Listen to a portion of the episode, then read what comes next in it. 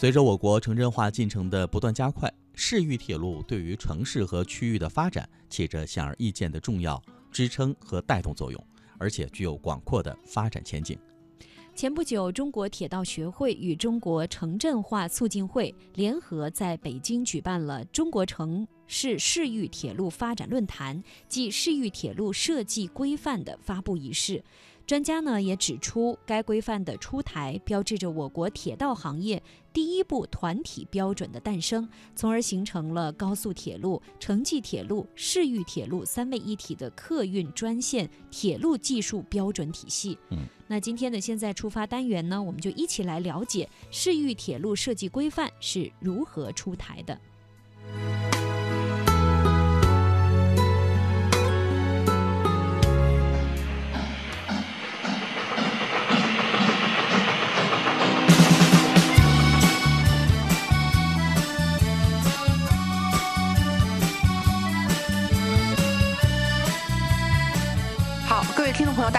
我是记者亚平。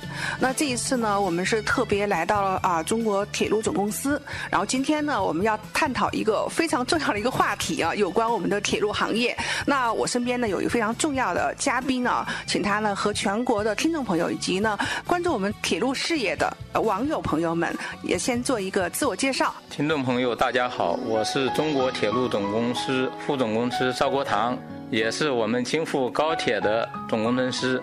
呃，非常高兴见到赵总，那也是非常啊，感谢您哈，在这个啊市域铁路的这个设计规范发布前夕呢，接受我们中央广播电台的这样的一个采访。我的第一个问题呢是，呃，我们国家的铁道行业第一部的团体的标准市域铁路的设计规范啊已经诞生，而且呢即将发布了。那么赵总呢也给我们的听众朋友呢来介绍一下哈，这一部团体的标准的一个重要的作用呢，以及它的意义在哪里呢？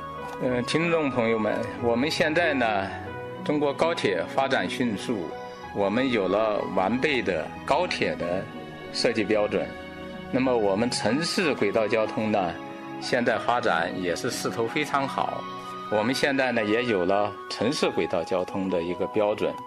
那么市域铁路设计规范，完善了轨道交通我们客运专线的一个标准体系。填补了城市轨道交通和高速客运专线铁路之间的一个空白。那么，根据国家2014年发布的新型城镇化规划，要建立三纵两横的那么城市战略区。那么，要形成呢环渤海、长三角、珠三角，这是特大的一个城市群，还有一大批大城市群。和区域性城市群。那么到二零二零年，我们国家的城镇化率将会达到百分之六十。那么在这种情况下，我们城市群之间的这个交通，以及我们城市群和我们呃骨干网之间的交通，就要有一个连接。那么这个之间的连接就需要市域铁路来。给它连通上，所以呢，在这种形势下，市域铁路设计规范的诞生，那么就弥补了这个空白。另外一个，根据我们国家高速铁路发展的一个经验，那就是我们标准引领，试验先行。因为有了标准，实际上对我们所有的包括建设行为和我们的运营管理都起到一个。规范的作用，所以呢，这一步规范对下一步的建设的意义也是非常重大的。另外一点，这是我国铁道行业第一部团体标准。那么它和我们过去的标准最大的差异和的区别在哪呢？它的意义呢，也在这些方面有什么体现呢？因为我们过去的标准主要是我们行业主管部门来组织编制的。也就是大家通常意义上理解的是一个呃政府的一个标准。那么这种标准编制发布以后，那么所有的设计单位认为它就是一个强制性的一个标准，它必须要按照这个标准来开展我们的一些设计和我们的一些管理行为。那么可以这样说，就是原来的这这种机制体制是符合我们原来那种形式的。那么随着我们国家经济社会的一个发展，特别是市场化的一个全面的一个推进，我们如果要想提高我们工程建设里边的技术经济性，我们就不能说所有的一些标准规范都是强制性执行的这么一个条文。那么在这种形势下，那么我们的一些团体标准可以作为一个选择，他们在执行过程中间就可以根据我们的一个实际情况，根据我们的技术经济性的比较来确定我们的一个设计方案。那么最后一点，我想要说的一点呢，中国铁道协会编制的这个市域铁路规范。它的一个特点是什么呢？它在于中国铁道协会和我们铁路行业的一个历史渊源，以及它的一个资源上的优势。因为铁道协会原来隶属于我们铁道部，那么铁路改革以后呢，它成为中国科协下面的一个一个组织。但是呢，它拥有的这种铁路方面的资源，啊，是它的一个。呃，编制这些规范的一个基础，而且是巨大的优势。呃，巨大的优势是哎。呃，那赵总，我刚才呢，我们在啊讲到它的这个意义哈。那我也听说，在编制咱们这样一个市域铁道的这样一个设计规范中间，是啊动用了很多的这个单位的力量，尤其是很多的这个专家精英。那么，也给我们的听众来简言的简要的介绍一下这方面的情况。我们中国铁道学会呢。呃，它的这些资源非常的丰富。嗯。那这个资源非常重要的一个方面就是，它和我们包括铁路系统，嗯，包括和铁路相关的研究设计单位这种历史渊源。所以在编制这本市域铁路设计规范的时候，他们通过遴选，这个遴选的单位涵盖了我们国家的十三个单位。那么最后组建了一百八十多人的这个编制团队。另外一个非常非常重要的就是说，我们这个标准编制出来以后，要有人对它进行把关。嗯。所以他们呢还邀请了我们不管是铁路行业的，还是铁路行业外的一些技术人员，近百名这些专家参与了各个阶段的一个审查工作。嗯。